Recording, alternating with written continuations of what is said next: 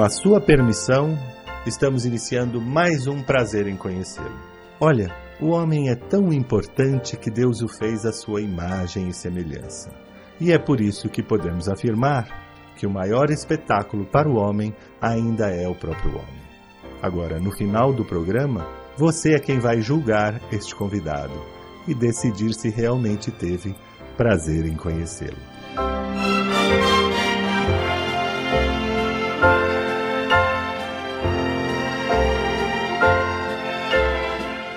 Brancato Neto apresenta Prazer em Conhecê-lo.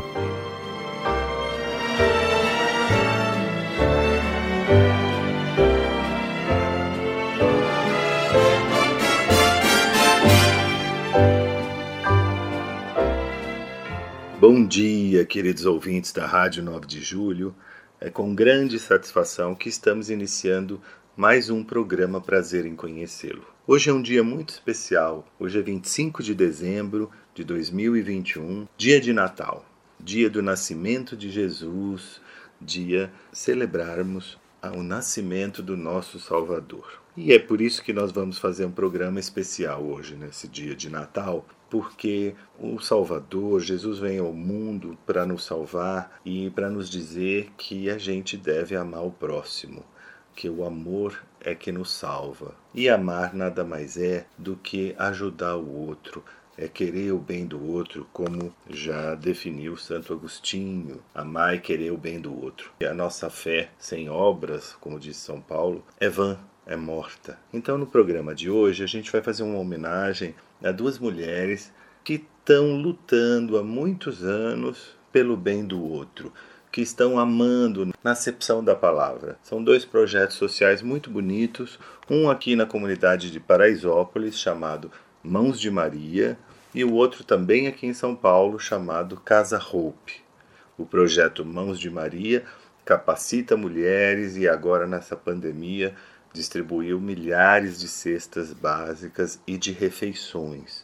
E a Casa Hope é uma casa de atendimento a crianças com câncer que vêm para São Paulo para tratar essa doença tão grave, tão difícil e que não tem onde ficar, não tem onde se hospedar. Então a Casa Hope hospeda a criança e os familiares enquanto está fazendo o tratamento aqui em São Paulo.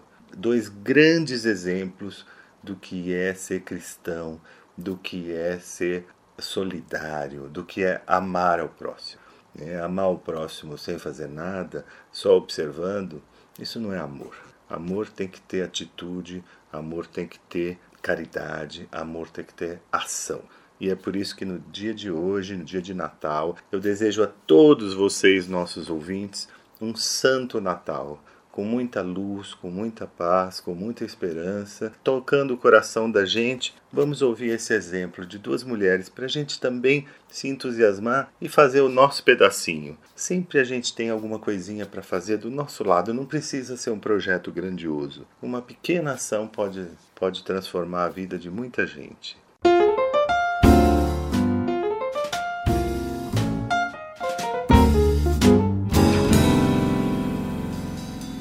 Nossa convidada de hoje é a Jo Oliveira, fundadora de um projeto chamado Mãos de Maria. Bom dia, Ju, como vai? Bom dia, tudo bem? Obrigada pelo convite. É um prazer estar falando com vocês hoje. É, muito obrigada pelo espaço, de dar a oportunidade de a gente contar um pouquinho do que a gente vem fazendo durante a chegada do Covid, que deixou exposto um vírus muito mais grave, que é, que é o vírus da fome no Brasil. É verdade. Ju, como é seu nome? É Juliana? Meu nome é Juliana, Juliana. eu tenho 35 anos, Sim. eu sou moradora da favela de Paraisópolis, eu nasci aqui, Sim. sou filha de dois migrantes nordestinos, então meu pai veio lá de Garanhuns, Pernambuco, minha mãe veio do sertão da Bahia, Irecê, e eles se conheceram na, numa sala de aula que se chamava Mobral. Mobral é. uma sala de alfabetização. Eles não tiveram oportunidade de estudar quando eram crianças e eles se alfabetizaram já adultos. Acabaram se conhecendo, formaram família. É. Eu tenho mais dois irmãos, que é o Fernando e a Fabiana. Sim. E meu pai acabou que a família dele inteira acabou vindo para Paraisópolis, são ele e mais três irmãos. E todos moram aqui em Paraisópolis e, apesar de muito humilde, os meus pais sempre falaram pra gente que a gente precisava fazer uma única coisa na vida, que era estudar. Isso. Então, eles é, sempre batalharam muito para que eu e os meus irmãos a gente pudesse ter acesso à, à educação e a muitas coisas que eles não tiveram. Sim. E aí, através desse esforço todo que eles sempre fizeram, eu acabei chegando na Associação de Moradores para fazer um trabalho voluntário com Sim. 14 anos de idade. Ah, que, que eram com 14 anos de idade, por quê? É. Meu pai fazia um sacrifício de pagar um curso de informática, que na época era algo Sim. difícil, né, para os jovens terem, a gente está falando lá dos anos 2000. Sim. E aí ele falou, olha, o pessoal da Associação de Moradores recebeu uma doação de computadores. É. Porém, eles não sabem nem montar. então vai lá, já que você já sabe que você está fazendo o curso, vai lá dar uma mão para eles. E aí eu, aquela coisa meio de adolescente, fui lá e acabei conhecendo um mundo totalmente diferente de pessoas muito humildes mas que estavam ali batalhando é, por uma comunidade mais justa, para que as pessoas pudessem ter acesso. E aí eu comecei naquele dia um trabalho voluntário que se seguiu aí pela vida. E não parou mais, Ju? Não parei mais, não parei mais. Eu já fazia parte do Grêmio Estudantil da minha escola. E daí eu contei para os meus amigos: olha, tem um espaço muito bacana na comunidade, que é a União de Moradores. É, tem um pessoal muito legal lá, só que eles têm pouco conhecimento. Eu acho que a gente podia ir para lá. Sim. Começar a fazer trabalho voluntário lá. E aí, aquela coisa da juventude, né, de sonhos, a gente foi para a Associação de Moradores com esses computadores que a gente que eles tinham recebido de doação, Sim. a gente acabou montando uma sala de informática é. e eu e os meus amigos a gente começou a dar aula lá. Então a gente ensinava, a gente estava fazendo inclusão digital. É. E ensinava as pessoas a criar um e-mail, a usar o Word, Excel básico de informática. Sim. E os sonhos eles foram crescendo junto com a gente, porque a gente começou a ter ali, sentir na pele qual era a necessidade dos moradores, Sim. né? Então, se não tinha, nem todas as crianças frequentavam a escola, a gente não tinha creche, as ruas não tinham asfalto. E aí, ao invés da gente estar tá indo pra balada, a gente se juntou e aí a gente passava, às vezes, a noite lá, desenhando como é que a gente construiria uma nova Paraisópolis. A gente sonhava com um bairro, mas a gente não queria só o título de bairro. A gente queria que fosse um bairro de verdade. Um bairro de verdade é com rua asfaltada, é com as crianças na escola, na creche, com as pessoas tendo oportunidade de transformar as suas histórias. Sim. E aí, de lá para cá, é. a gente acabou, acabou que a gente assumiu a direção da Associação de Moradores um tempo depois. É. E nós criamos 38 projetos que são executados hoje em Paraisópolis. Um deles, em especial, que é o que eu venho falar hoje, é o Mãos de Maria. A gente tem 38 projetos voltados para mais diversas áreas, mas sempre é, trabalhando com essa questão de transformar o morador no próprio protagonista da sua história. Para que ele possa o seguinte, ele não nasceu predestinado. Ele pode sonhar e ele pode ser o que ele quiser. Ele só precisa ter oportunidade. É. E é isso que a gente vem buscando desde sempre, desde quando a gente começou lá nos anos 2000, oferecer oportunidade para os nossos moradores. O próprio Mãos de Maria, ele nasceu porque nós enxergamos lá em 2006 que muitas mulheres nos procuravam na Associação de Moradores. Sim. Pelos mais diversos tipos de problemas. Mas a grande maioria das pessoas que nos procuravam eram mulheres. E a gente começou a discutir o seguinte: precisamos fazer um trabalho específico para a mulher. Porque as mulheres que vêm aqui para falar da violência doméstica, elas vêm aqui para falar da falta de comida, da falta de acesso, da falta de vaga. E então vamos fazer um trabalho específico. E aí fundamos a Associação das Mulheres de Paraisópolis. Já com a associação funcionando, é, nós percebemos mais uma coisa. Para a gente tirar as mulheres dessa situação, a gente precisava oferecer ferramentas. Sim. Né?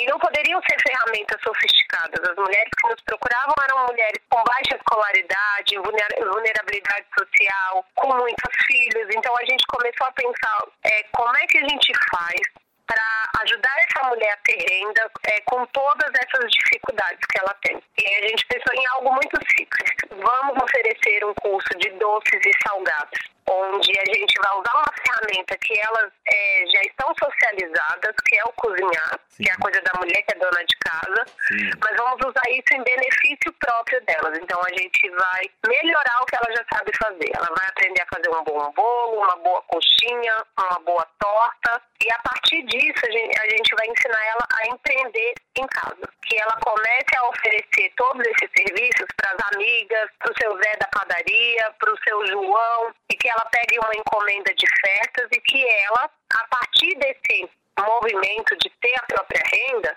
ela se liberte desses problemas que ela tem inclusive a violência doméstica, porque a violência doméstica na periferia, muitas vezes ela ocorre e a mulher não denuncia porque ela depende financeiramente do agressor. Sim. Ela não sai de casa porque ela depende Sim. Ela daquele agressor. Ela e, as... ela e os filhos. Então a gente começou a fazer o caminho inverso. Vamos dar independência e autonomia financeira para essas mulheres e, nós, e elas vão começar a perceber que elas terem o próprio dinheirinho delas vai fazer com que elas se libertem. E foi isso que aconteceu. A gente vai fazer um breve intervalo e voltamos já já com Ju Oliveira, fundadora do projeto Mãos de Maria em Paraisópolis. Maria, Maria é um dom, uma certa magia, uma força que nos alerta,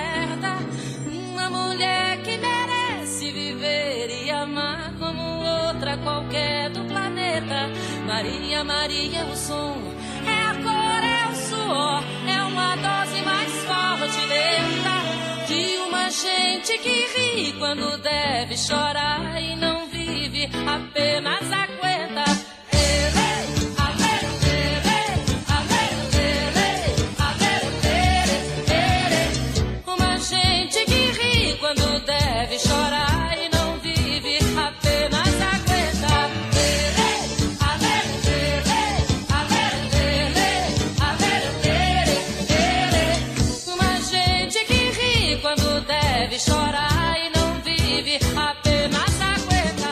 Voltamos com prazer em conhecê-lo, hoje recebendo Ju Oliveira, fundadora de um projeto social chamado Mãos de Maria, em Paraisópolis. Você seguiu os estudos? Você se formou? Eu segui os estudos, então eu cursei primeiro, eu terminei o ensino médio, é. e aí fui fazer gestão ambiental, e depois eu fui fazer pedagogia. Pedagogia. Pedagogia, porque foi assim, e foi com muito custo, né?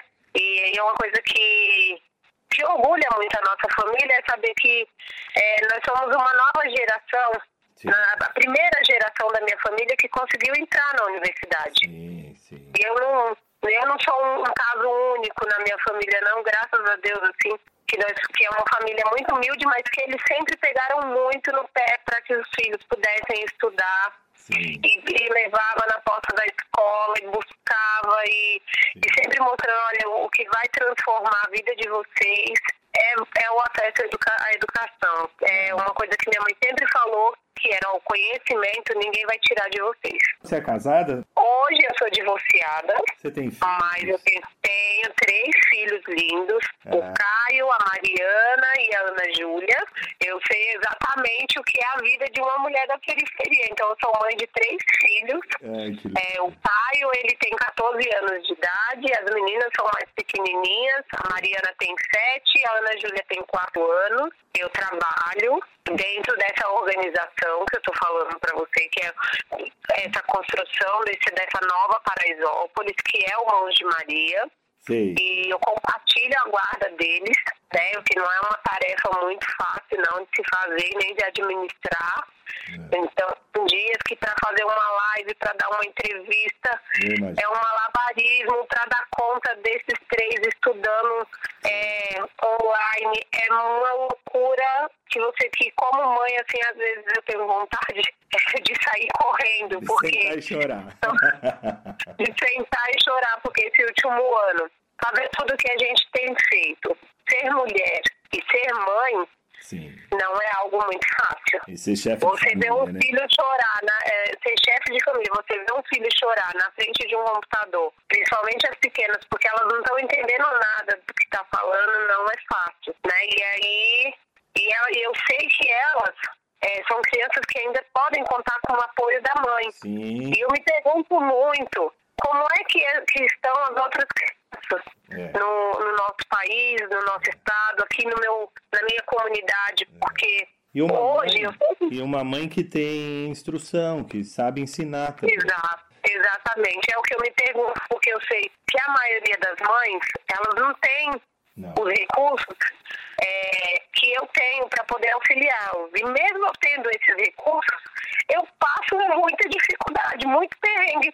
E eu falo, meu Deus do céu, como que um professor dá conta na sala de aula, às vezes, de 30 crianças? É. Porque eu, pra, pra, principalmente as duas que estão na alfabetização, Nossa. o que tem sido colocar elas para estudar no online. Eu sei que elas têm privilégios que não é a realidade da grande maioria, principalmente dos nossos alunos que estão na escola pública, é. que não, não pode contar com celular, que não tem computador, que não tem internet em casa.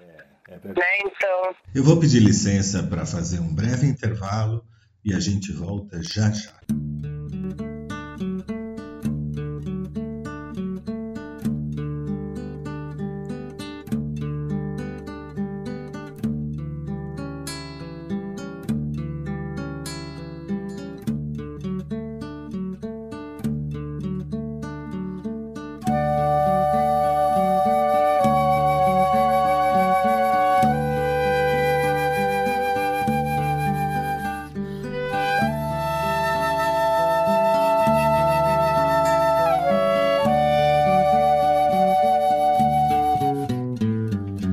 Lá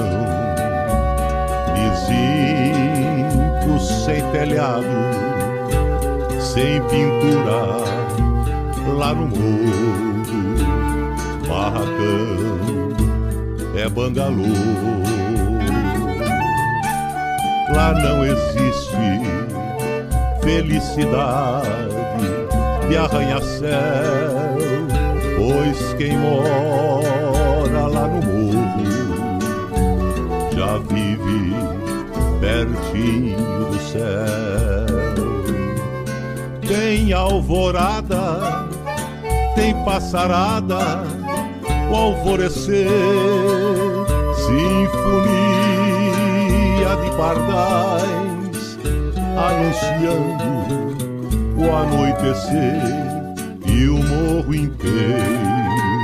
No fim do dia rezam a prece Ave Maria e o morro inteiro no fim do dia reza uma prece.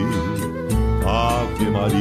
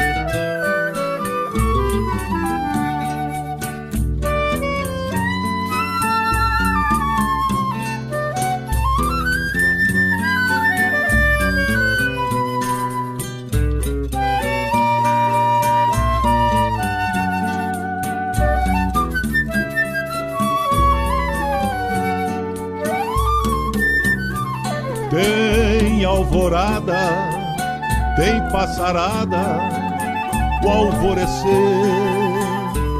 sinfonia de pardais, anunciando o anoitecer e o morro inteiro.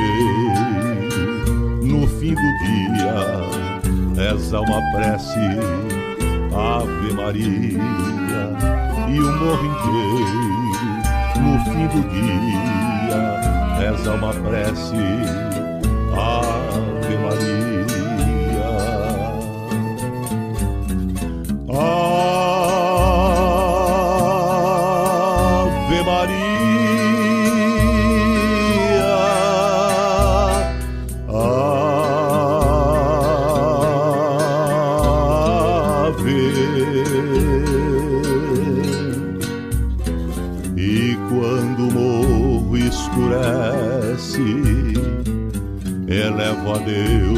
prece. Ave Maria, Maria, Maria.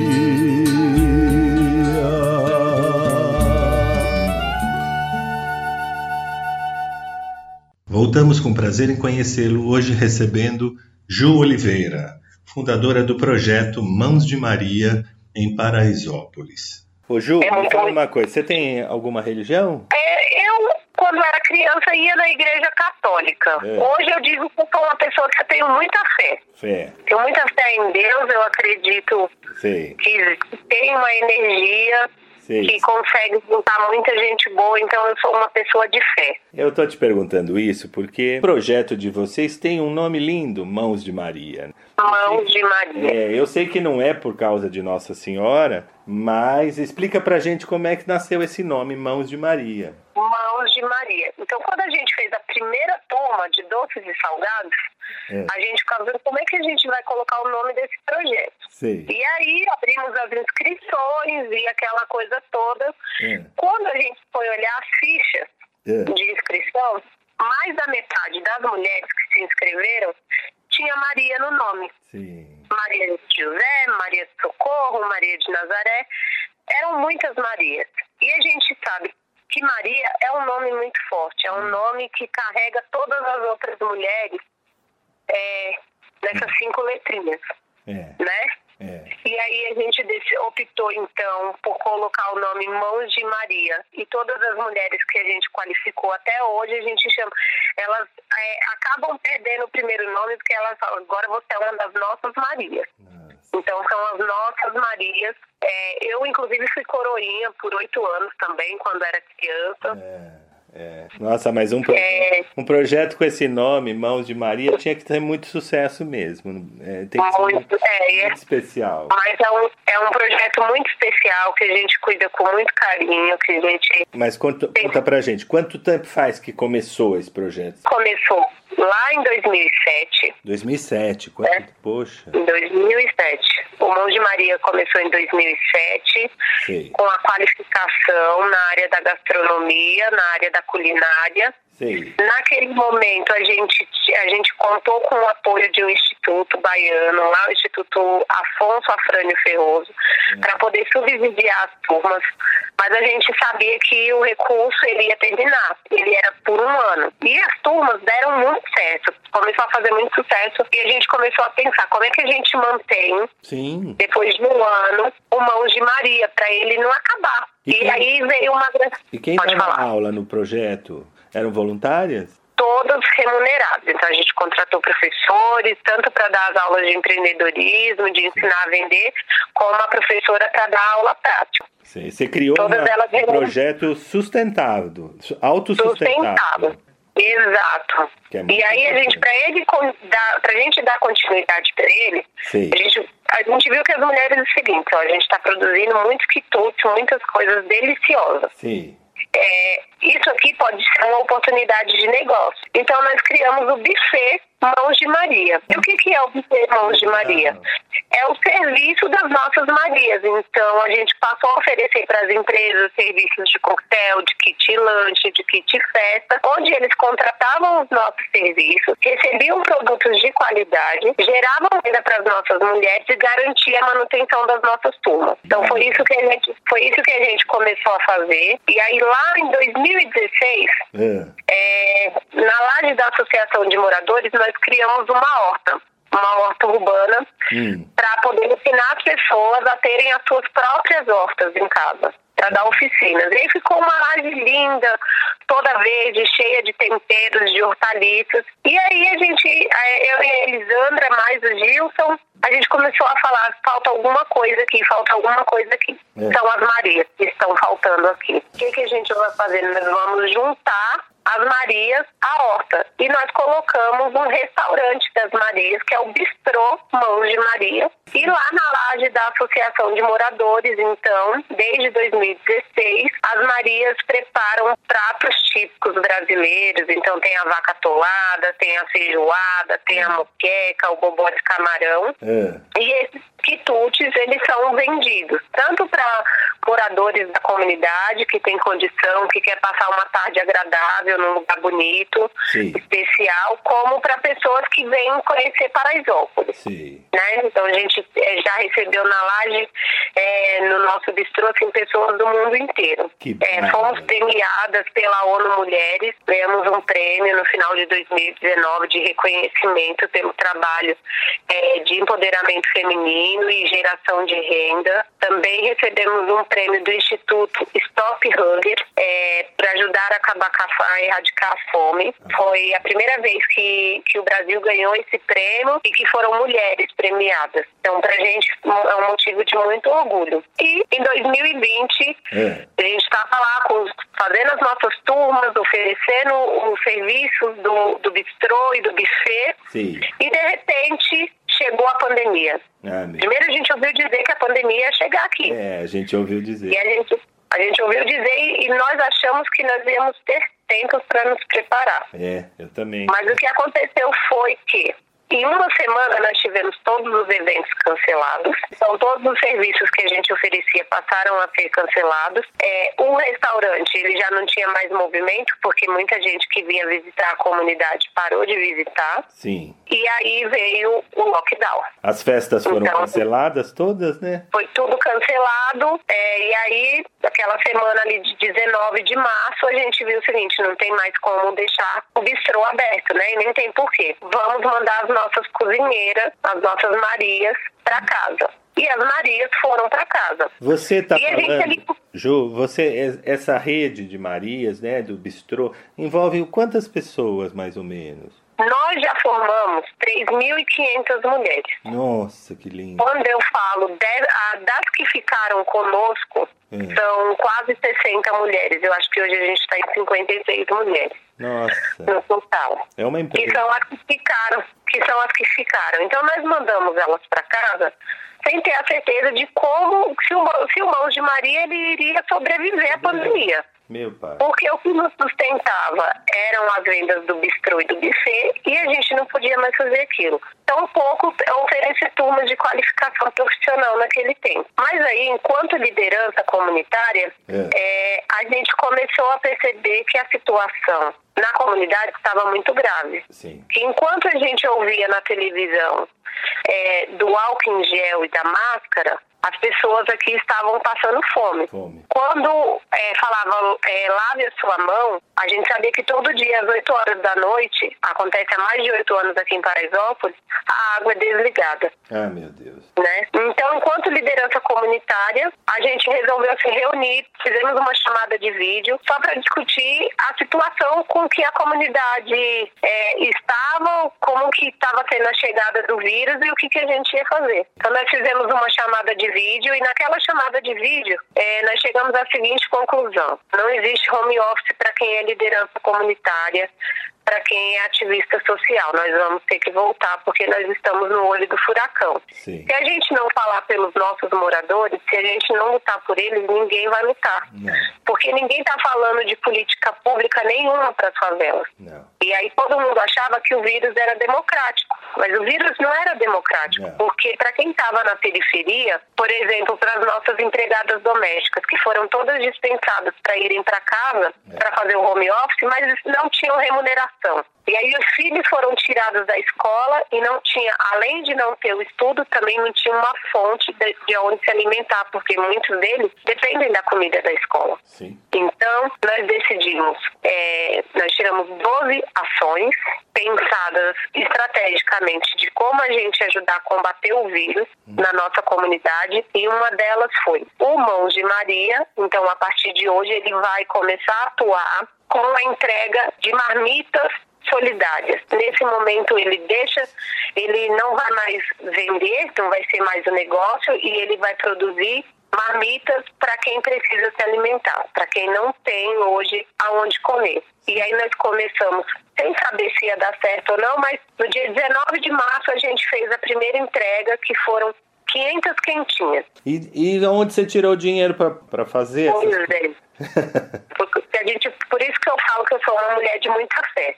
É. Porque nós tivemos a ideia, É, mas a gente não sabia como é que ia ser. 500 Porque não marmitas tinha. é muita comida, é muito dinheiro. Exato. E aí o que a gente falou? Olha, então tá aqui, nós vamos fazer as marmitas. E aí a gente disparou para nossa rede. Falou, olha, o Mãos de Maria, a partir de agora, vai produzir marmitas solidárias, nós vamos doar para os moradores que estão numa situação de fome em Paraisópolis e nós precisamos de ajuda. Sim. E aí foi meio que como é, Deus põe a mão ali, sabe? O milagre da multiplicação. Sim, sem dúvida. É, um parceiro veio e ligou e falou: Olha, estou mandando é, um fardo de arroz, um fardo de feijão e 10 quilos de carne.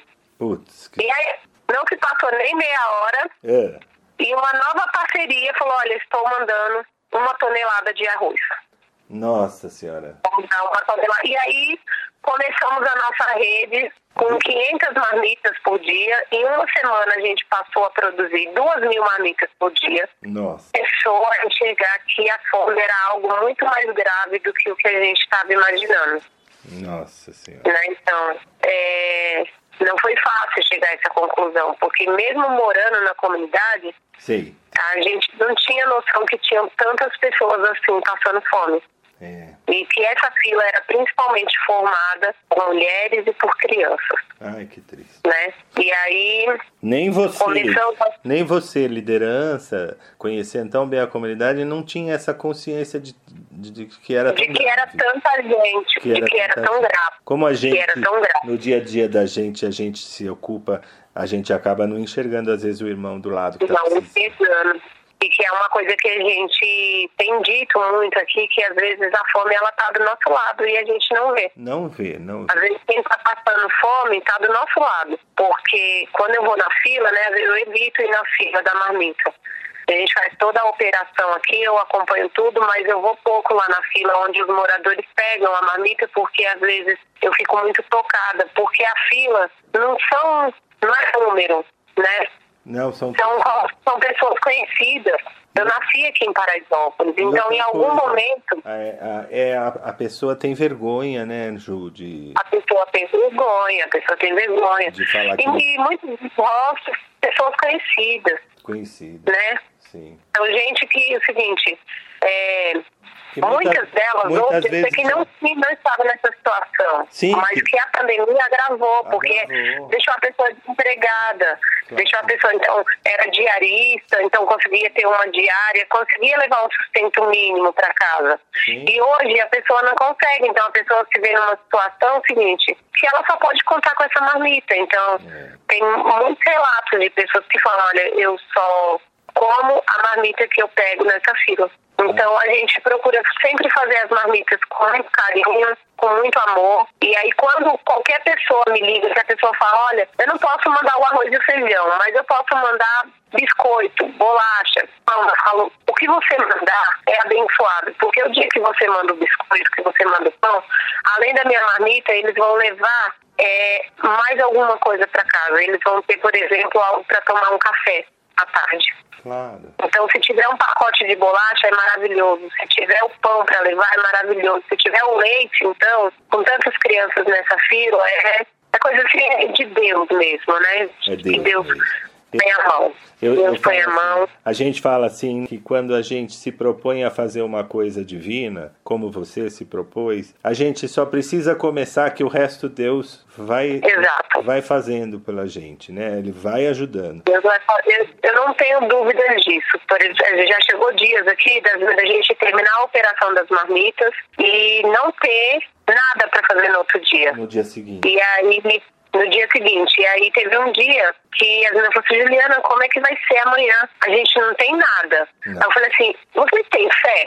Aí ela falaram, ah, tenho fé, tenho fé sim. Eu falei, ah, então você vai ver que vai dar certo. e daí foi algo assim incrível, porque deu dois minutos, o segurança veio e falou assim, Juliana, tem um parceiro chamado Alexandre que ele tá te procurando.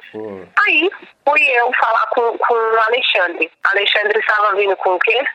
Com 100 quilos de arroz, com 100 quilos de feijão. Nossa. Eu falei pra ele, olha, você acabou de trazer as marmitas de amanhã. Enquanto ele estava descarregando o carro dele, chegou outra doação. E aí as meninas olharam para mim e falaram, realmente, é a fé que faz isso daqui acontecer. é. E é o que tem, que tem nos motivado, que tem é, feito. A gente sabe que hoje a gente não atende todas as pessoas que precisam da marmita, mas a gente tem feito a nossa parte e feito com muito amor, com muito carinho e sabendo que só é possível fazer porque tem muita gente do bem por aí, muita gente que acredita.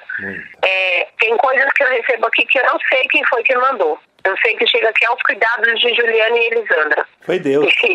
Foi. Deus, É né? Deus. Que- é, exatamente. Então tem muita coisa que chega aqui que vai, que vai pra panela, que a gente usa, que vai pra fila. Que eu falo, gente, a gente não, não, não tem nem como agradecer. Porque não tem o nome de quem mandou. Então eu só a posso Deus. pedir para que essa pessoa tenha uma vida abençoada, que eu tenho certeza que mãos que doam amor jamais ficam vazias. Nós vamos fazer um breve intervalo e voltamos já já. Deus está aqui neste momento. Sua presença é real em meu viver. Entregue tua vida e teus problemas. Fale com Deus, Ele vai ajudar você.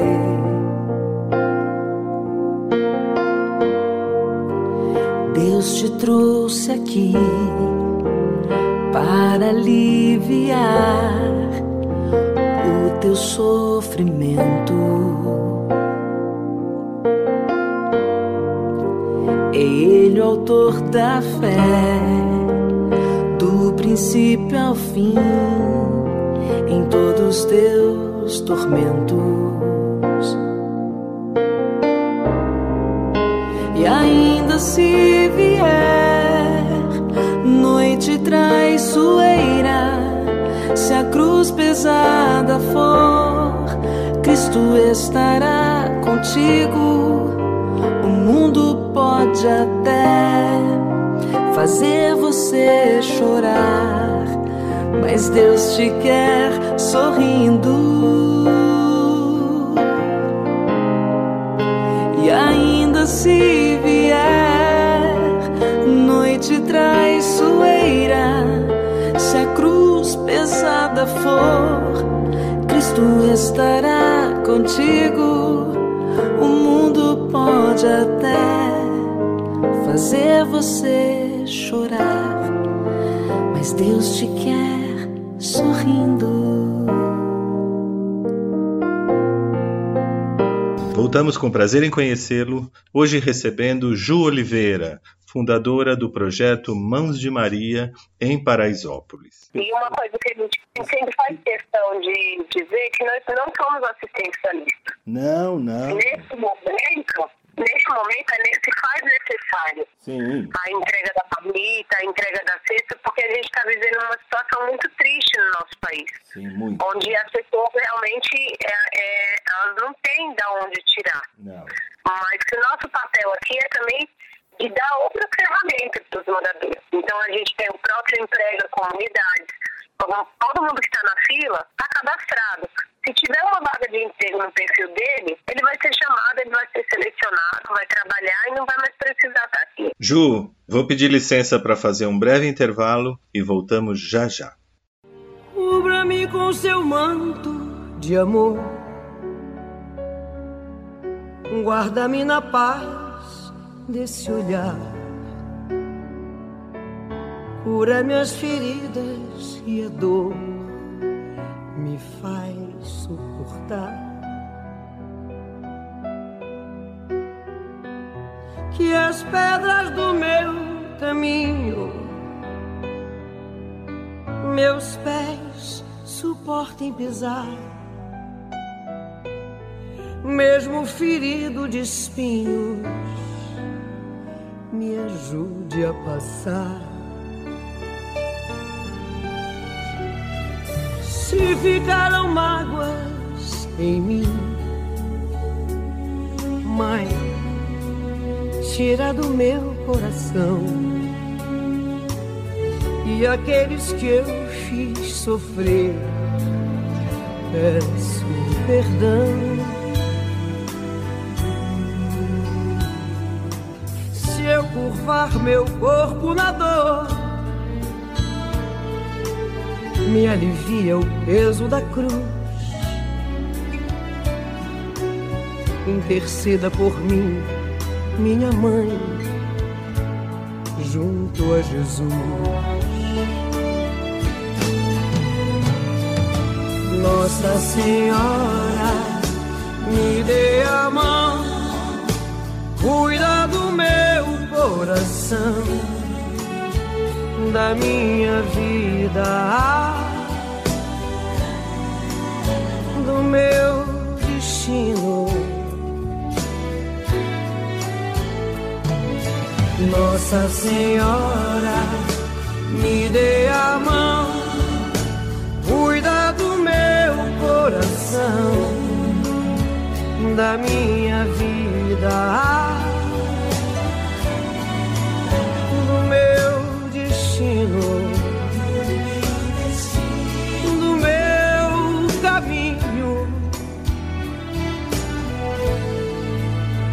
cuida de mim. Sempre que meu pranto rolar, ponha sobre mim suas mãos. Aumenta minha fé acalma o meu coração.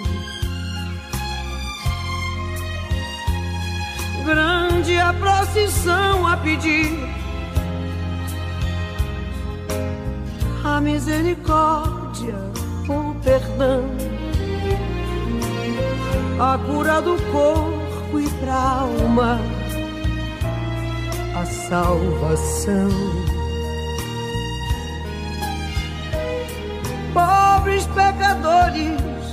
Ó oh Mãe tão necessitados de vós.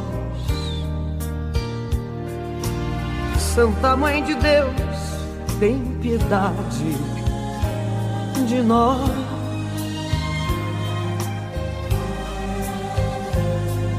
De joelhos aos vossos pés,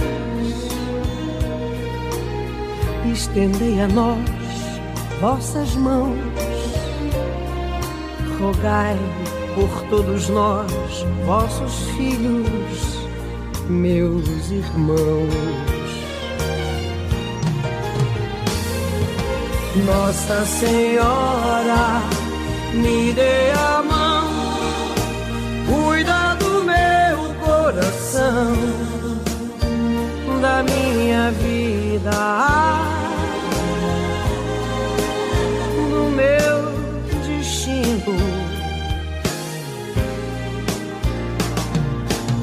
Nossa Senhora, me dê a mão, cuida do meu coração, da minha vida,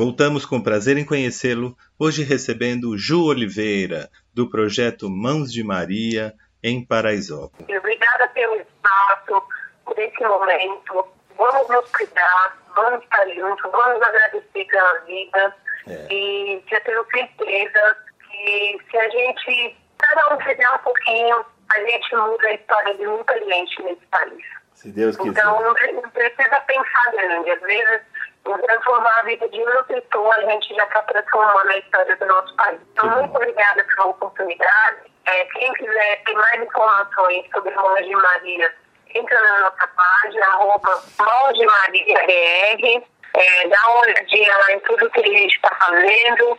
E quem quiser se somar, vem conosco nessa, vem visitar o nosso espaço. A gente está aqui no pavilhão social G10 das favelas, na rua Camutinga, número 100, aqui em Paraisópolis. Eu vou repetir, queridos ouvintes que quiserem ajudar esse lindo projeto chamado Mãos de Maria. O endereço é Rua Itamutinga, número 100, Paraisópolis, aos cuidados do projeto Mãos de Maria. O Pix é 11 96 953 1463. 11 96 953 1463. E o Instagram é arroba Mãos de Maria BR, BR de Brasil, arroba Mãos de Maria BR. Muito obrigado, Juliana Oliveira. Um forte abraço e até a próxima, se Deus quiser. Prazer em conhecer Design e Decoração com Paulo Brites. Bom dia, amigos ouvintes da Rádio 9 de Julho. Hoje em dia, o que mais se fala na decoração é de acessibilidade. E esse é o assunto que vou conversar hoje com algumas dicas para deixar sua residência mais acessível. E quando falo em acessibilidade, não estou me referindo apenas às pessoas com necessidades especiais e restrição de locomoção permanente. Falo de todos aqueles que têm uma mobilidade reduzida, sejam cadeirantes, idosos ou mesmo alguém que esteja com uma perna quebrada. Com apenas algumas atitudes, podemos melhorar a autonomia dessas pessoas dentro das suas próprias casas. Para mim, a dica principal é de retirar tudo que atrapalha ou mesmo impede a circulação. Evitar móveis soltos e baixos é primordial. Mesas de centro, vasos de plantas, cachepôs e tudo que fica no meio do caminho deve ser evitado uma vez que eles restringem a livre passagem. A atenção deve ser redobrada com objetos soltos. Alerte as crianças para que não deixem nada jogado no chão. Brinquedos espalhados podem ser um foco de acidentes. Uma boa iluminação também é fundamental. Mesmo à noite, um ponto de luz deve ser instalado para facilitar o acesso de uma pessoa ao banheiro. Uma ótima alternativa é utilizar um sensor de presença para acender as luzes automaticamente. Com relação aos mobiliários, preferencialmente não devem ter quinas pronunciadas para evitar batidas e ferimentos devem ter uma altura condizente com quem vai usar, deixando tudo ao alcance das mãos. A escolha da mesa de refeições deve levar em conta a facilidade da sua utilização como uma cadeira de rodas. Tapetes, mesmo de pelos baixos, são grandes obstáculos. Vários relatos de tombos de pessoas idosas têm o tapete como causador do acidente. Muitos idosos não conseguem levantar a perna adequadamente na hora de andar e assim acabam tropeçando nas bordas dos tapetes. Da mesma forma, passar sobre eles com uma cadeira de rodas é uma tarefa bem complicada. As cortinas mais longas e as mantas também podem afetar a mobilidade e serem causadoras de tombos. Para os banheiros, as barras de apoio, bancos para os chuveiros, louças sanitárias adequadas e torneiras automáticas são itens que não devem ser esquecidos. Lembrando que numa casa acessível, antes de estar bem decorada com todos os adornos, tapetes e cortinos que se sonha possuir, a prioridade é para a pessoa com limitação de movimentos. Facilitar sua mobilidade e melhorar sua qualidade de vida. E semana que vem eu volto com mais um bate-papo de decoração. E não se esqueçam de me seguir nas redes sociais. No Instagram é by underline icono e no Facebook é by icono. Até lá! Prazer em conhecer Design e Decoração com Paulo Brites. Nossa próxima convidada de hoje é Cláudia Bonfilioli, fundadora da Casa Hope, que é uma casa que hospeda crianças em tratamento com câncer.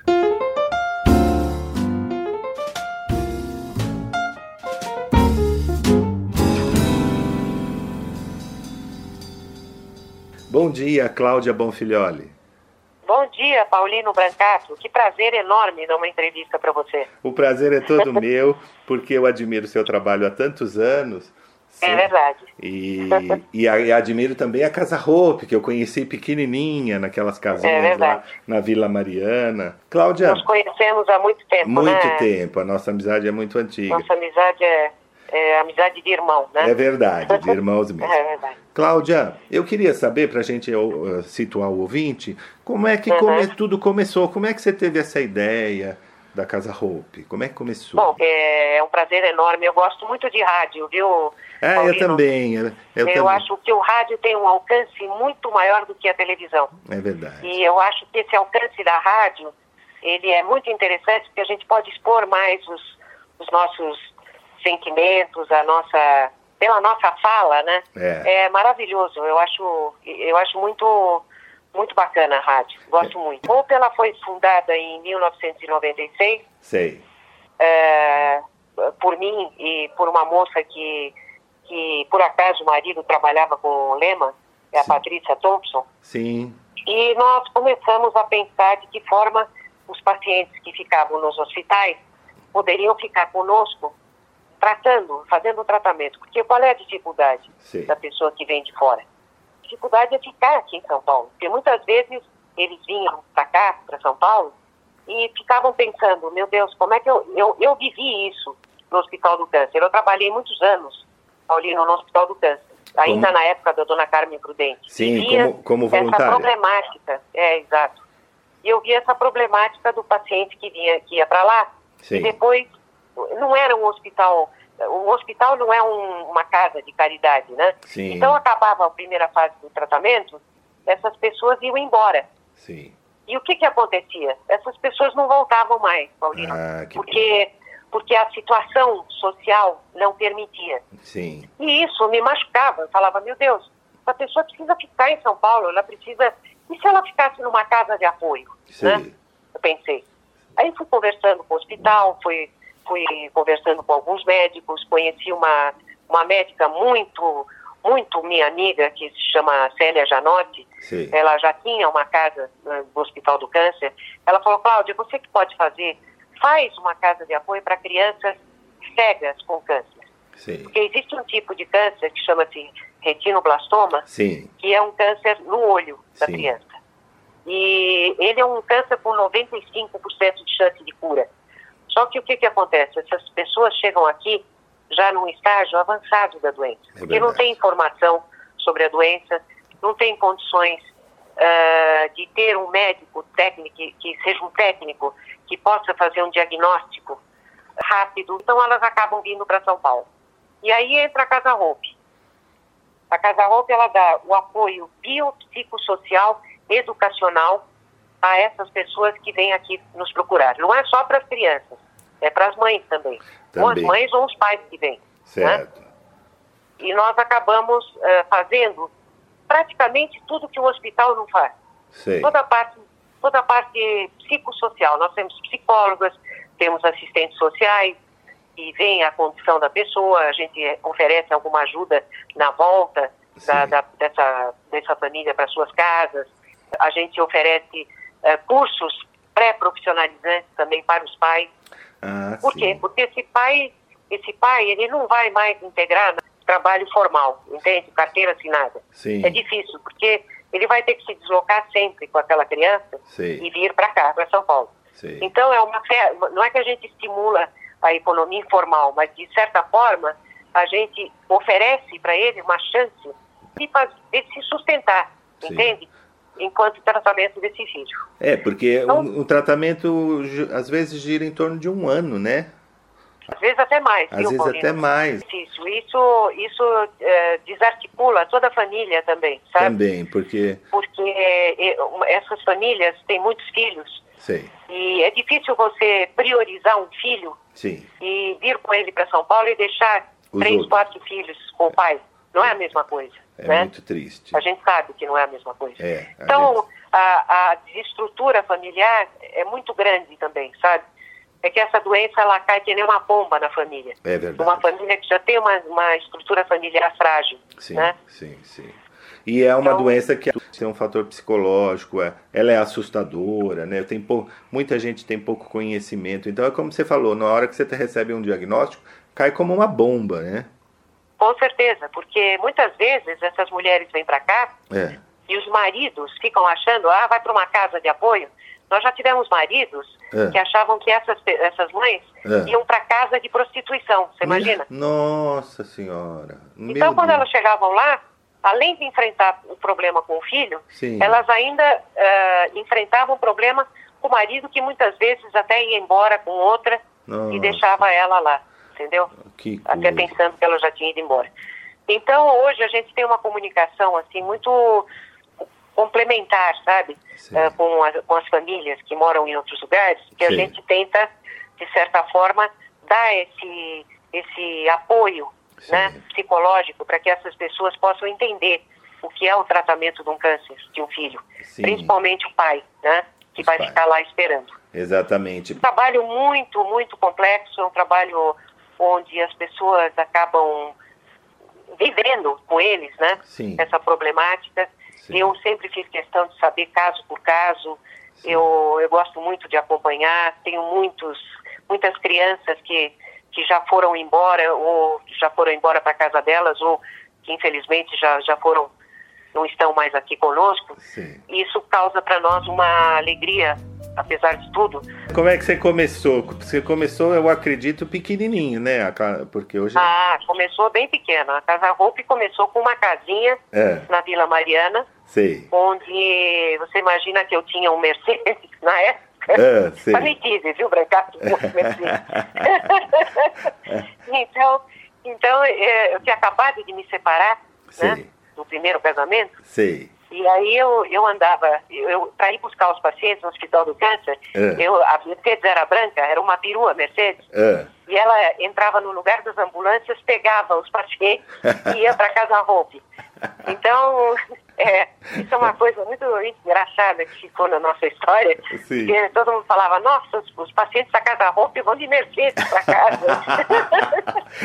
era única, o único transporte. É, era o único transporte que eu tinha. E aí começou, é, eu e a Patrícia juntas, a gente começou a procurar empresários. Eu conhecia muitos empresários da época do meu pai. Sim. Meu pai foi, foi banqueiro, né? Então Sim. a gente tinha muitos, muitas amizades.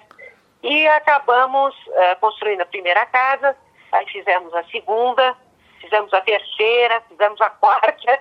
aí eu falei para eu falei, olha, não vai dar mais. Certo. Nós precisamos colocar essa essa essa casa roupa dentro de uma unidade só. Certo. Onde para gente, inclusive, a, administrativamente fica até mais barato. Mais né? barato.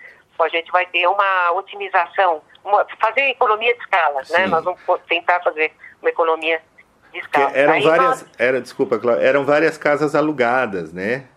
Casas alugadas, casas que não eram também compatíveis para receber. Às vezes casas que moravam cinco pessoas tinham 20 sim, morando. Sim, sim. Então não era o ideal. Não era o ideal. Então nós construímos, nós pedimos um terreno para, na época era o Geraldo Alckmin, Sei. o governador. governador. Ele, por ser médico, ele acho que entendeu muito bem o nosso trabalho. Sim.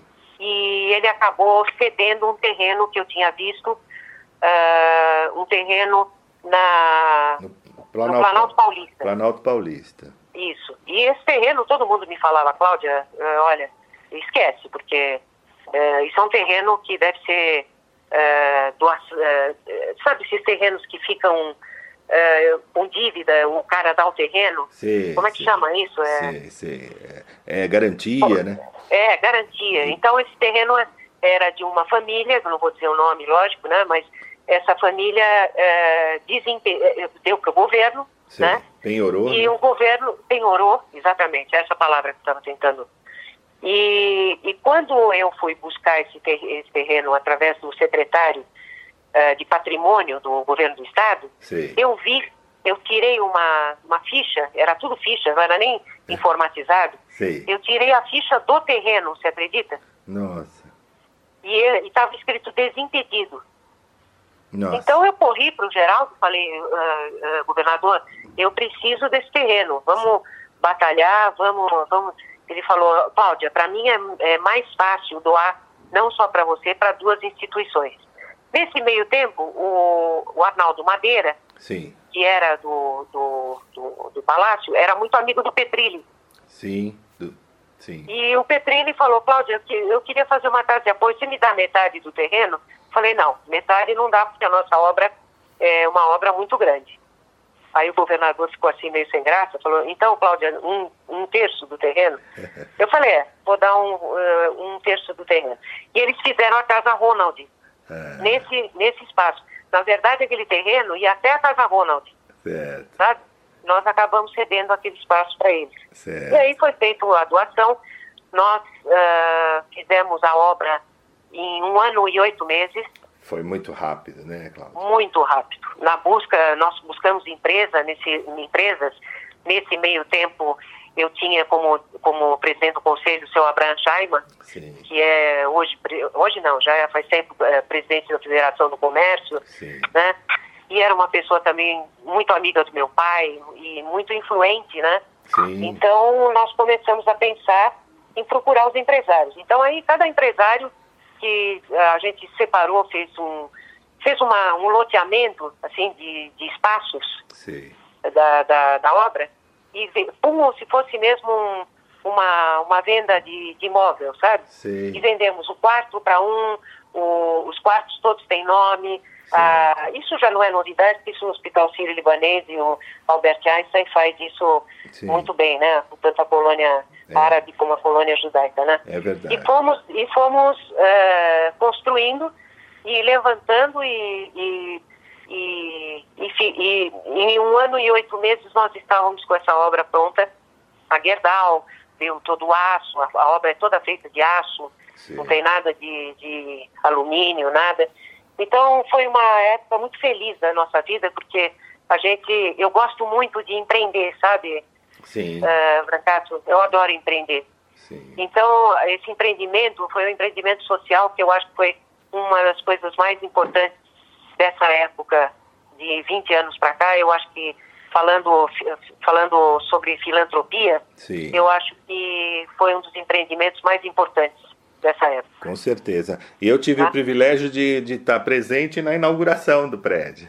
Exatamente. Eu estava lá junto com o governador, junto com não, assistindo. É uma obra belíssima, um prédio belíssimo. Mas, Cláudia, deixa eu te perguntar uma coisa.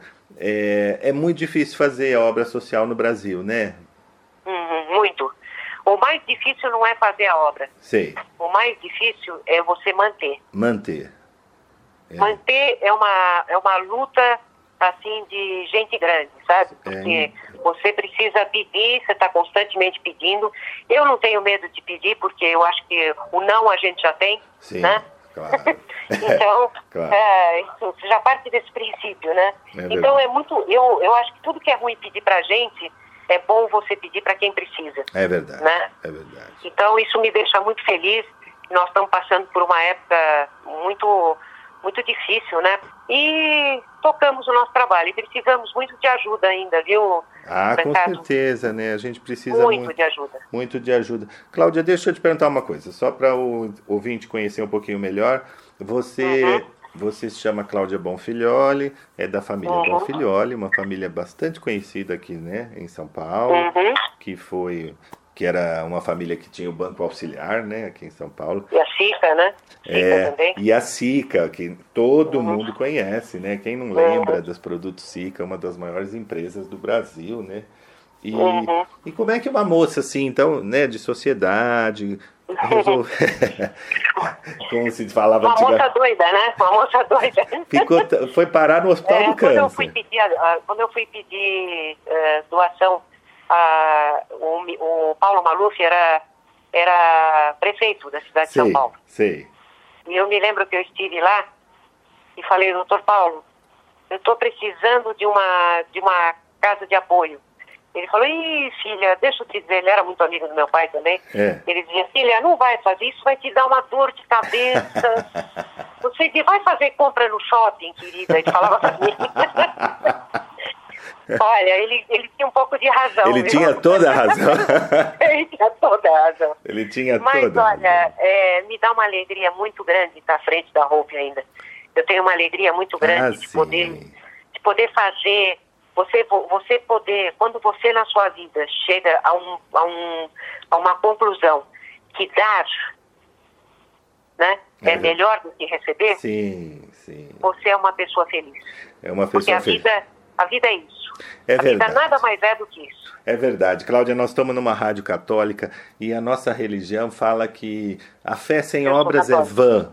Quer dizer, não adianta nada você, a gente fala isso toda semana, não adianta nada você ir à igreja, você ficar rezando, nada, você ficar, nada. se você não faz nada pelo seu próximo. Exatamente. Eu acho que Nossa Senhora, eu acho que uh, ela já deu um exemplo para nós é. muito grande quando ela apareceu para os para os três pastores lá em, em, em Fátima, em Portugal, em Fátima, né? Sim. Ela, ela falou: não, não rezem, façam caridade. Exatamente. Exatamente. Então, eu acho que você fazer pelo próximo Sim. É, é muito mais. Não, não é fazer uma instituição, entende, não, Paulino? Não, não. É você fazer pela sua empregada. É. É você fazer pelo seu semelhante que está precisando Sim. de um problema. Às vezes você tem uma vizinha É. e você não sabe se ela está precisando de uma coisa que para você é muito e É. para ela, aliás, para ela é muito e para você é quase nada. É verdade. Entende? É então verdade. a vida pautada em cima desse, desse, dessa visão crist- né? de cristianismo mesmo, É sabe? verdade. De você fazer pelo próximo, de você amar o próximo, eu acho que você é uma pessoa feliz. Você se torna uma pessoa feliz. Mas com certeza a gente recebe muito mais do que a gente dá, né? Muito. A gente é verdade. Tava, a gente estava conversando outro dia, por exemplo, quantas pessoas estão passando por di- dificuldades, esse momento tão difícil que a gente está passando, e às vezes a pessoa tem depressão, e uma das saídas para isso é você acreditar, você ter uma fé e se preocupar um pouco com o problema do outro. Quando você olha para o problema do outro, o seu fica um pouquinho menor. Exatamente. Né? Se bem que depressão é uma doença, né? Sim, claro, hoje, claro. no século, nós, nós- já estamos eh, há muitos anos falando sobre depressão, Sim, né? sim, e sim. depre- depressão é uma doença como outra qualquer, Como né? outra qualquer. Mas eu acho assim, o período de tratar uma depressão se trata com remédio. Sim. Mas eu acho que também, eh, se, se você se abrir ao outro, se você conseguir eh, eh, fazer esse exercício né, de, de ajudar o próximo, esse é um, não- nada mais é do que um exercício de cidadania, Sim, né? sim. Eu acho que isso te deixa muito, isso, isso facilita o tratamento. Com certeza. Nós temos muitas pessoas assim, viu, Paulino, É. eh, que tiveram depressão, foram para a Hope Sim. e hoje são excelentes voluntários.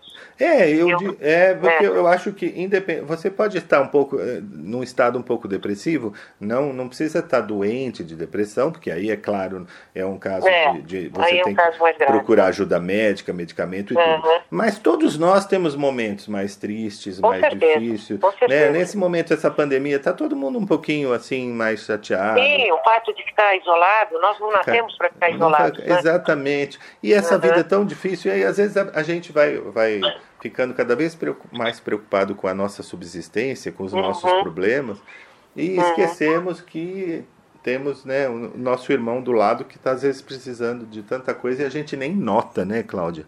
Essa- Exatamente.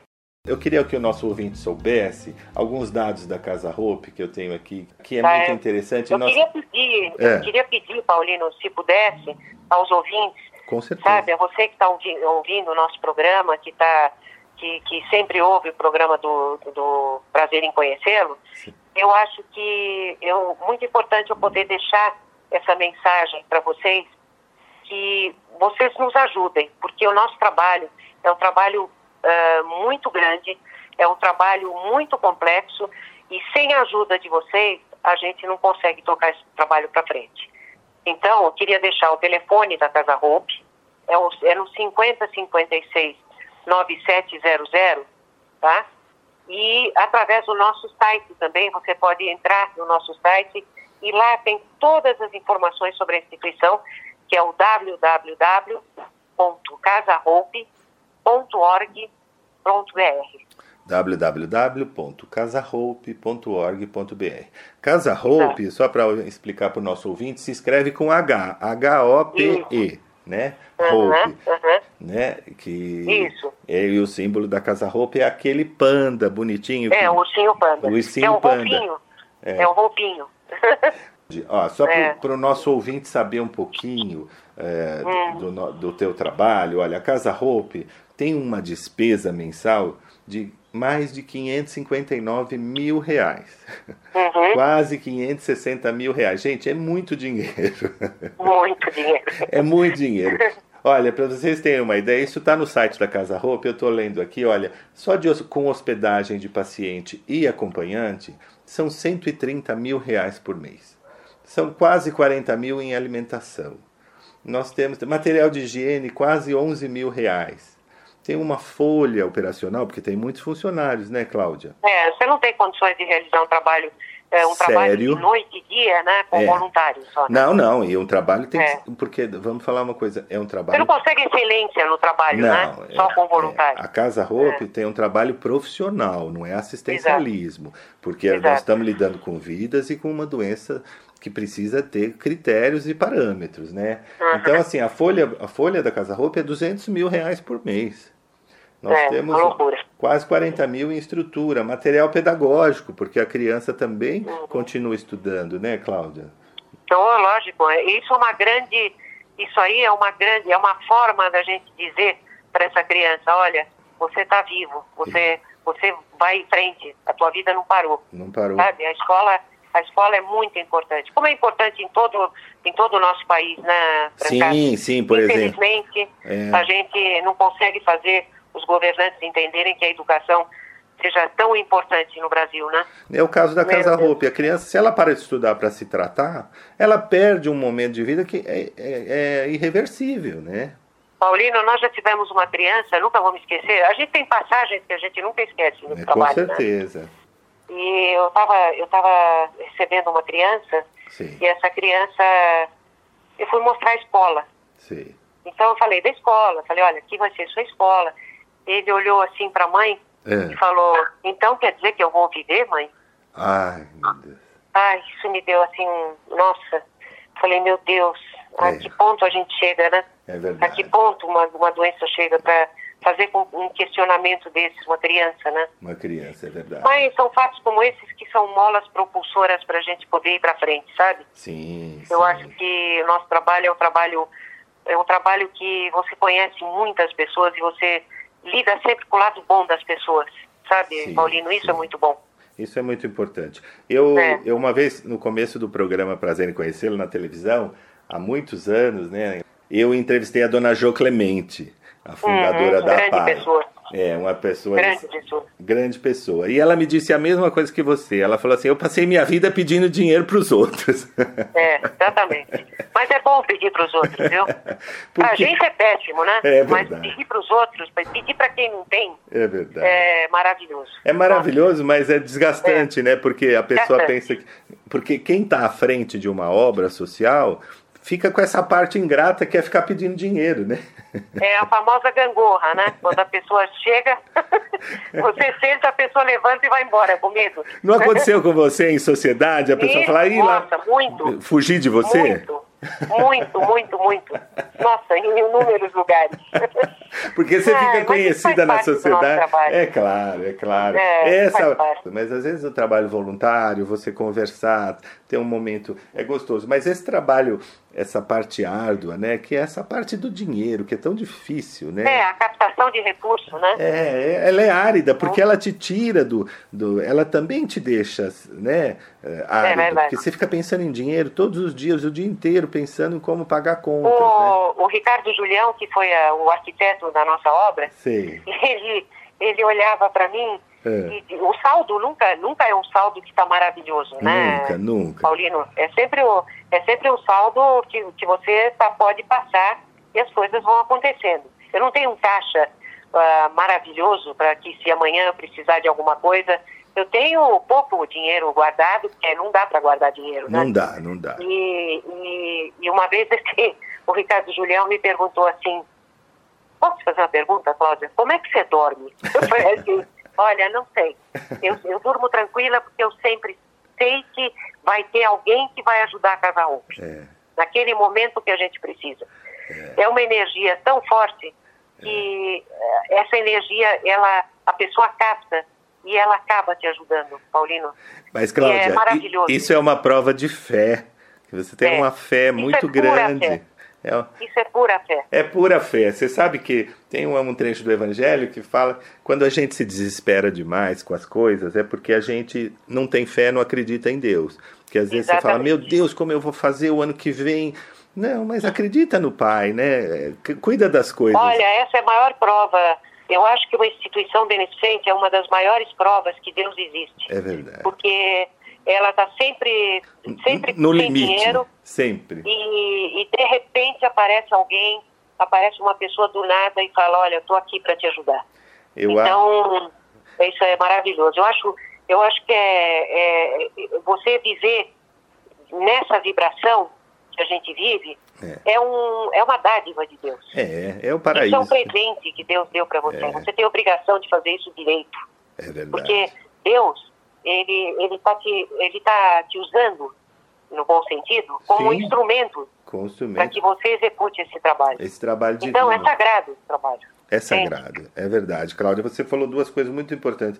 Você, quando Deus te dá esse presente, você tem que fazer isso direito e é um trabalho sagrado, porque Exatamente. é um trabalho divino. A gente só é instrumento, né? Exatamente. De transformação. Nós somos meros instrumentos. Instrumentos de transformação. E agradecer sempre, é sabe? É agradecer sempre. Você Nós sabe? esquecemos muito de agradecer é. a Deus.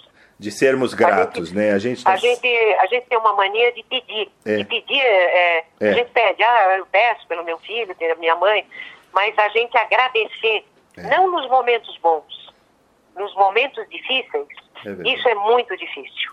E isso faz toda a diferença. É verdade. Tem um trecho do Evangelho que fala isso.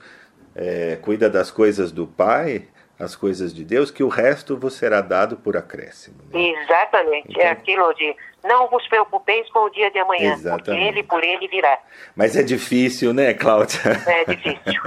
eu estou falando aqui, mas não pensa que para mim é fácil, não. Não é fácil é para ninguém. Difícil, muito difícil. Eu acho que é, para nós todos é difícil. É difícil e quando você uhum. tem, é difícil para a gente eh, quando a gente fala da, só da nossa vida particular eu imagino você que tem a sua vida particular, os seus e mais uma obra desse tamanho para pensar. Ai, mas olha, é 23 anos, né, tem a Casa Roupa. 23 anos. 23 né? anos é uma vida, né? Então é Natal. E o que você fez? O ano termina e nasce outra vez. Então é Natal, a festa cristã do velho e do novo, do amor como um todo. Então, bom Natal.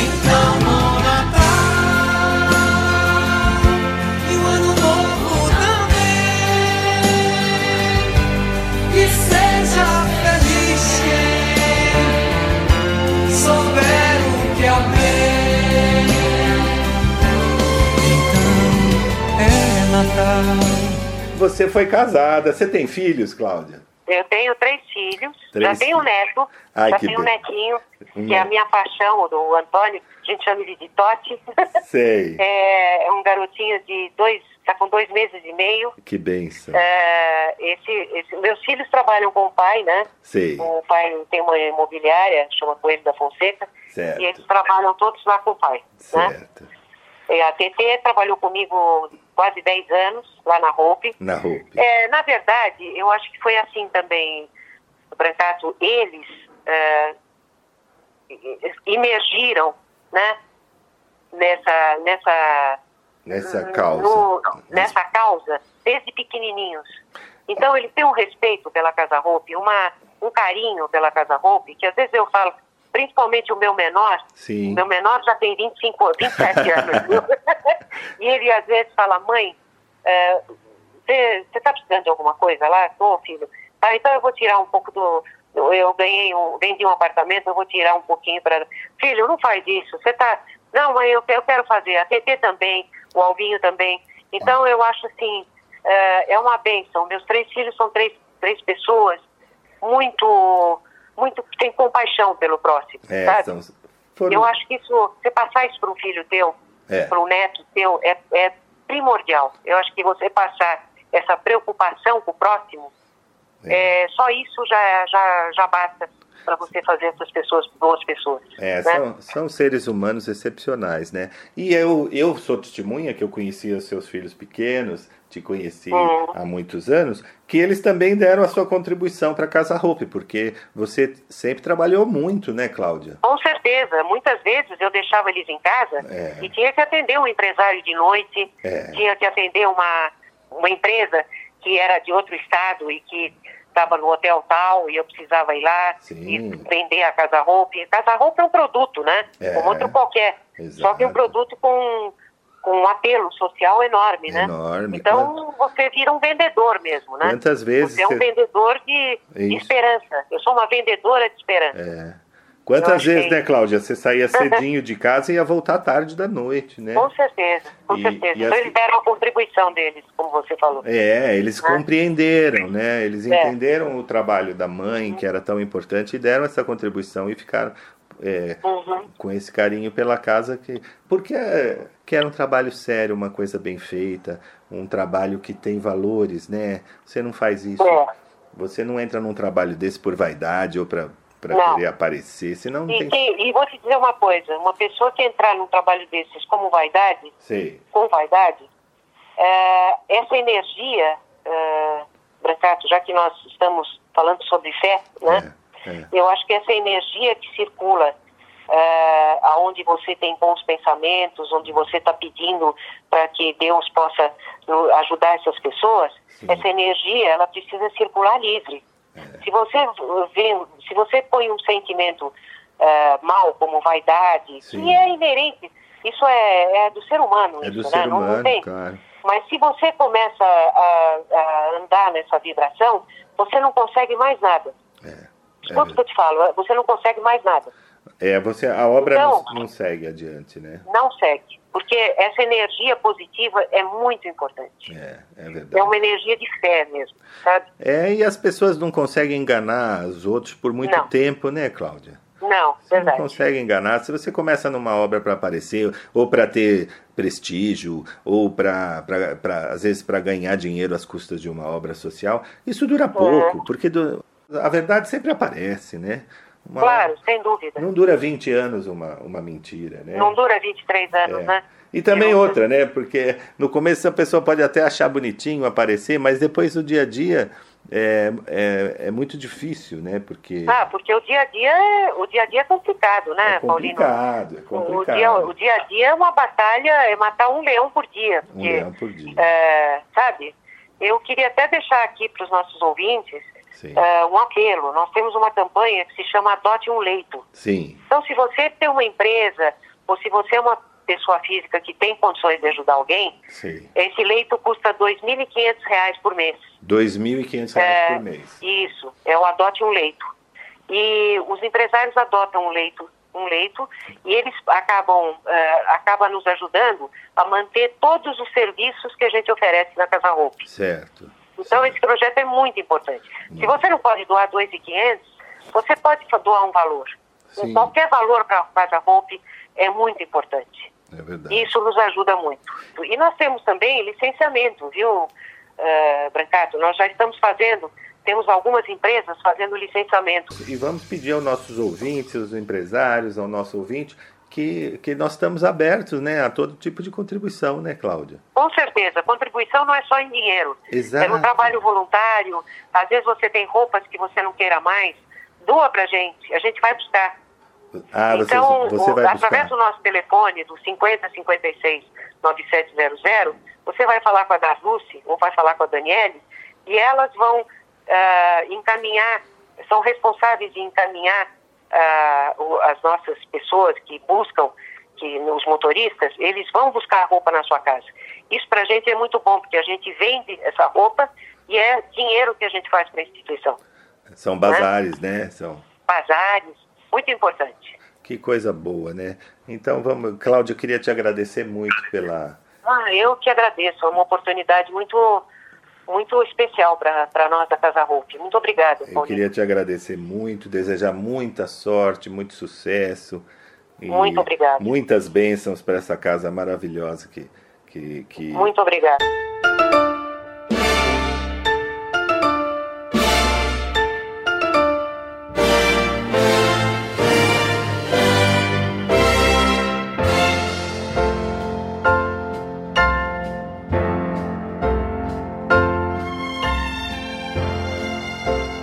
Chegamos ao final do prazer em conhecê-lo de hoje.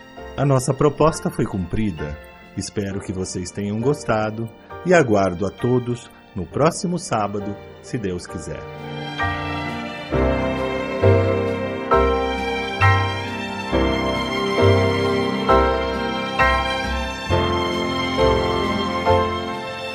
Prazer em conhecê-lo com Brancato Neto, todo sábado, das sete e meia às nove da manhã. Porque o maior espetáculo para o homem ainda é o próprio homem.